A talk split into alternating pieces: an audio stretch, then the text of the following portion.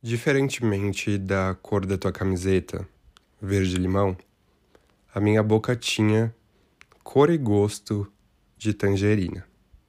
Mas você não sabia disso, e nem saberia. Mas o nosso caminho cruzava outra vez, porque talvez nunca deixamos de seguir em retas paralelas. Nós só aumentamos a distância mesmo. Então chame os reencontros como quiser. Batize de saudade se assim tiver sido. Que eu rotulo como falta o espaço entre nós, que agora escolhi chamar de abismo. Mas em uma tarde quente, de fim de inverno, você escolheu o mesmo atalho que eu. A hora também foi a mesma. Mas o teu olhar, teu olhar era diferente Gostei mais desse, só para deixar claro. Então nos abraçamos. Exatamente quando até mesmo os abraços já não eram mais permitidos. E senti a lacuna dentro de mim esmagar pouco a pouco. Mas ainda falta. Porque ainda há falta. Muita. De tantas coisas.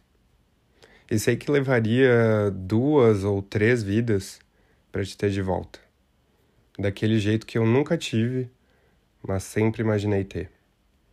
Porque para mim era o suficiente. Preenchia e fazia sentido, porque era sentido.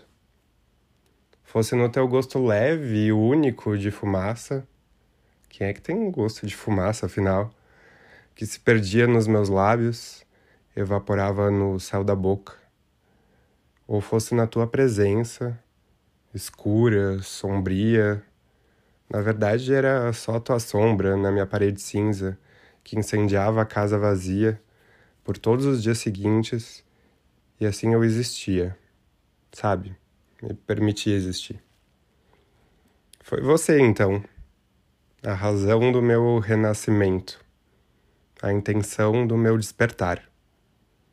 Eternamente culpado por me plantar tantos vícios e desculpado por me podar diversas culpas.